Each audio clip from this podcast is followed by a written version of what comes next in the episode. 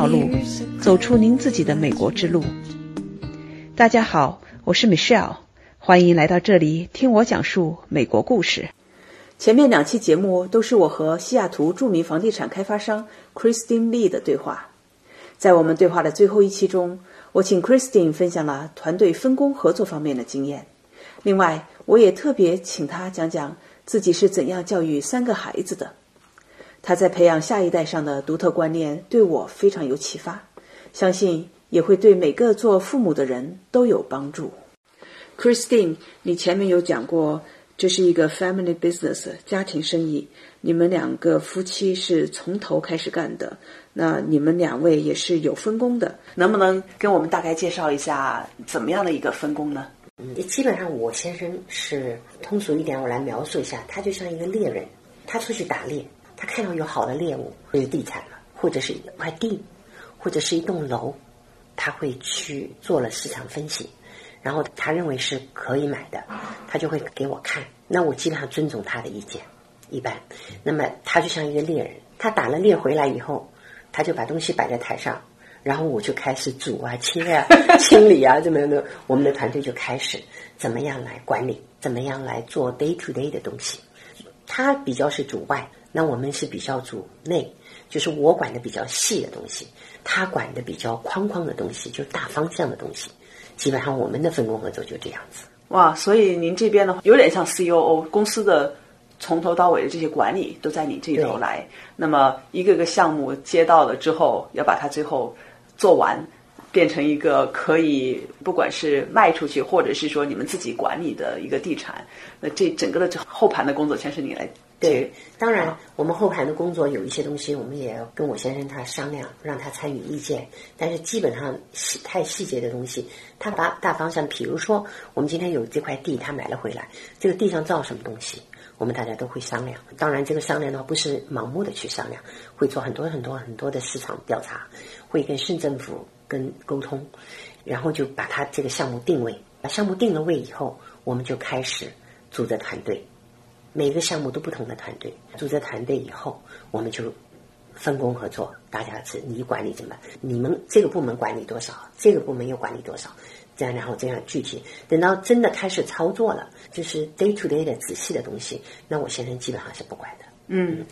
那我也知道，你们这边不光是说把地产盖出来，有很多的地产你们是自己拥有，并且继续提供这个管理方面的业务。那这个团队的角度来讲，大概是分成了哪几支呢？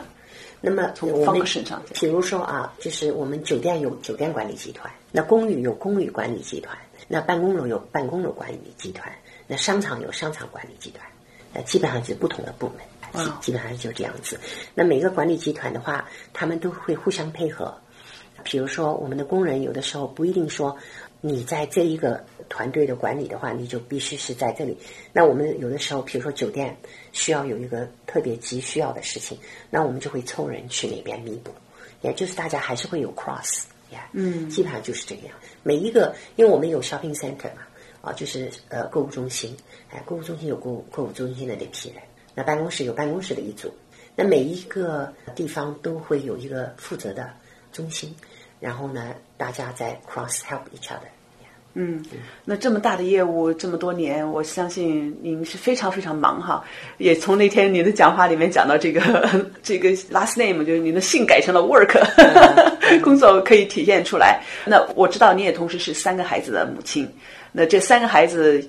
也是非常有出息，做的也挺好。那这个是怎么去 balance，怎么去平衡你的工作，还要养这三个孩子，教育他们，这个是怎么进行的呢？对，我觉得啊，小孩子，当然我们现在中国的父母，我们都是要让小孩子去上最好的大学，对吧？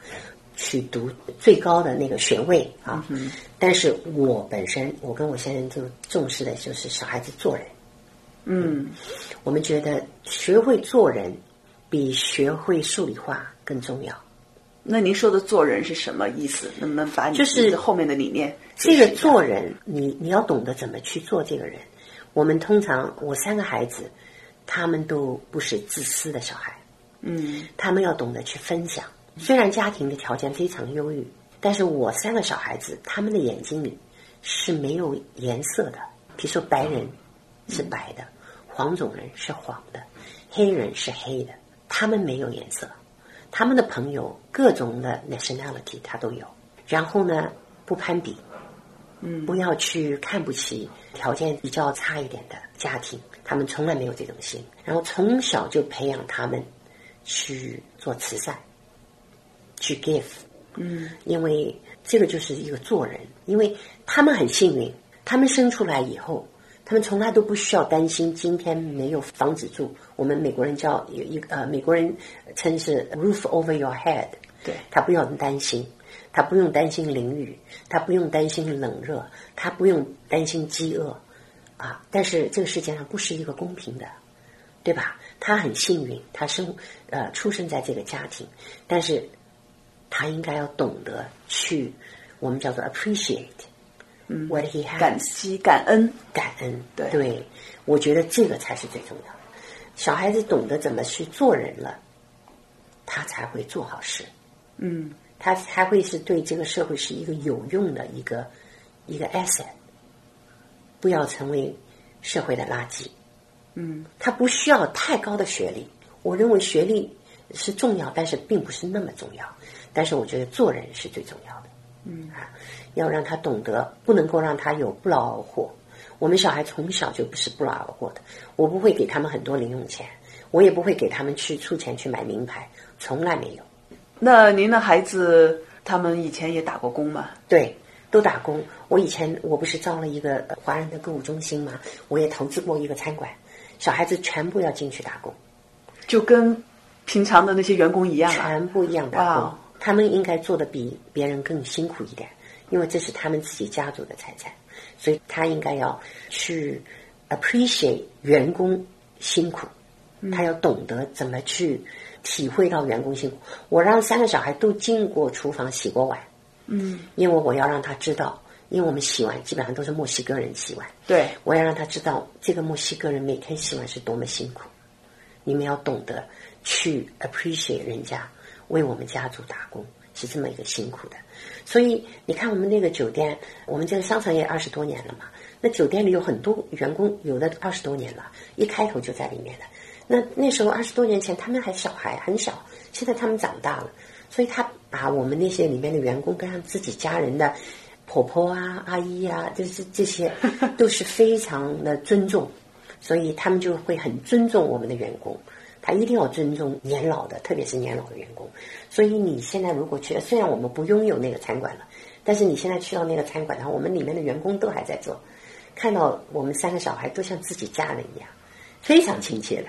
哇啊，都会抱抱他们呐、他们也会抱抱那些阿姨啊，那些员工跟我们打工了那么久。哇，这个真的是很不容易，嗯因为现在有很多，尤其是富有家庭的孩子，对吧？如果说自己有自己的 business，这些孩子长大，很多时候就是会有怎么讲呢？我们所谓的富二代哈。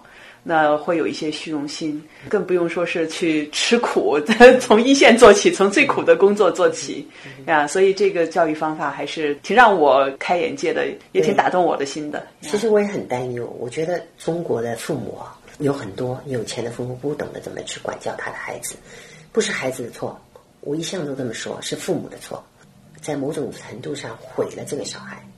嗯，你以为你对他是一种宠爱，但是你其实是毁了他。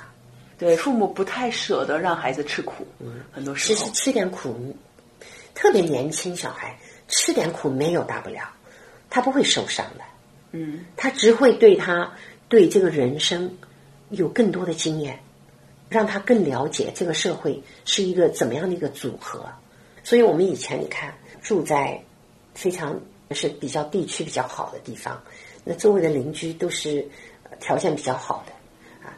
但是我要让小孩子去看其他的地方，所以我有的时候会安排他去打球去，他们小的时候都去打球啊，怎么的，都去贫穷一点的地方，去跟那些小孩子一起打球，了解别人是怎么样过的。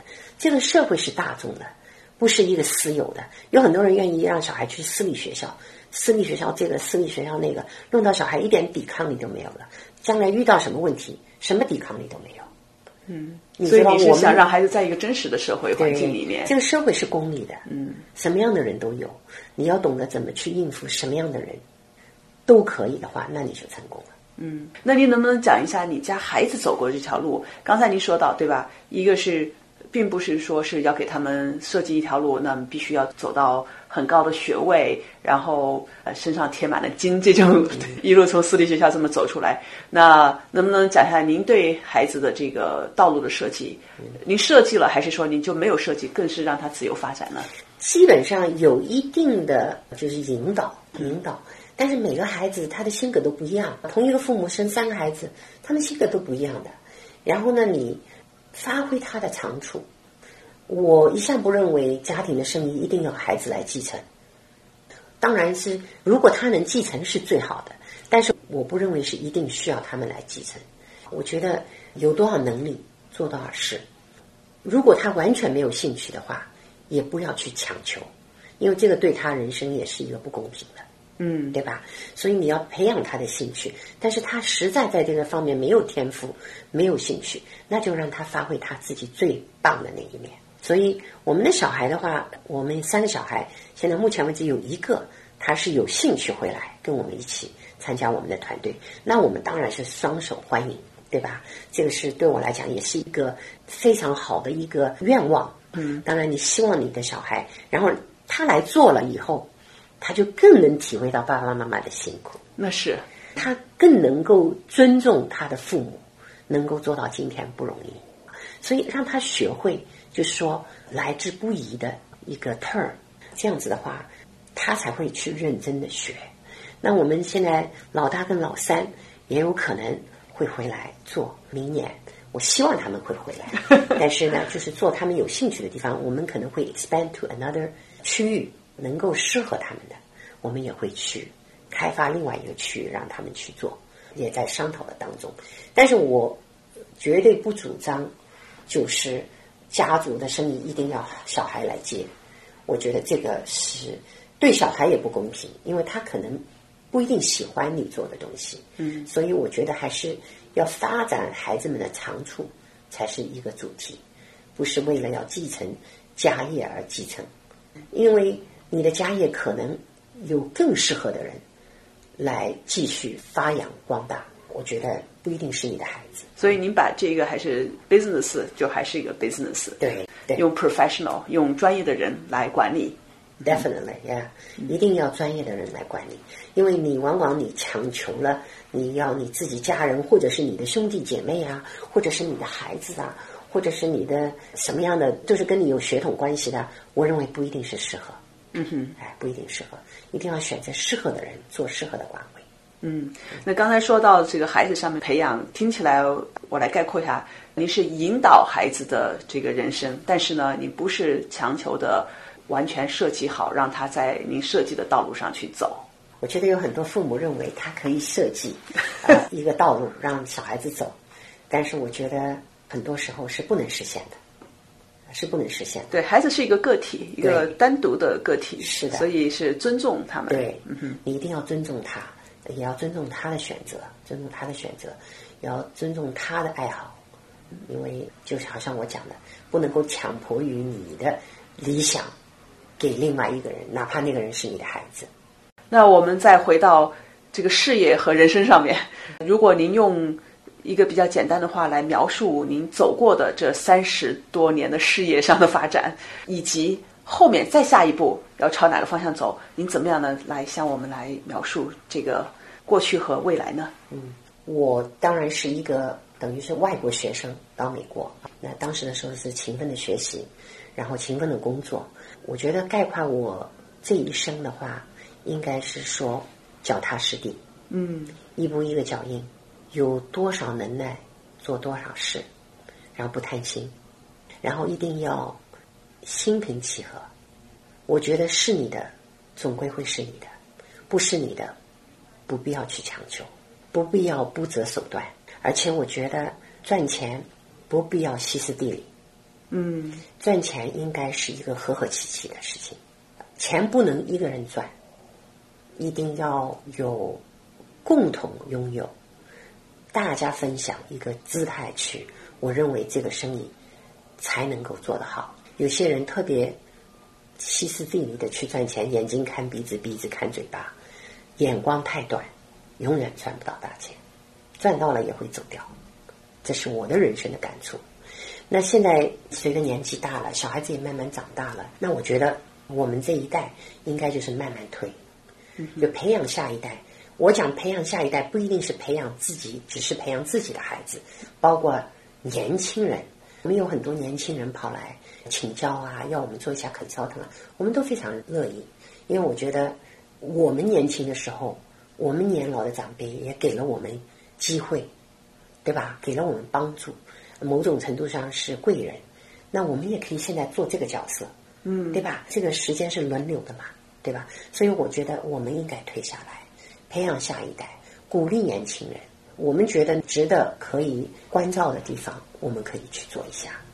然后就考虑，就是我现在跟欧买都特别注重，就是慈善。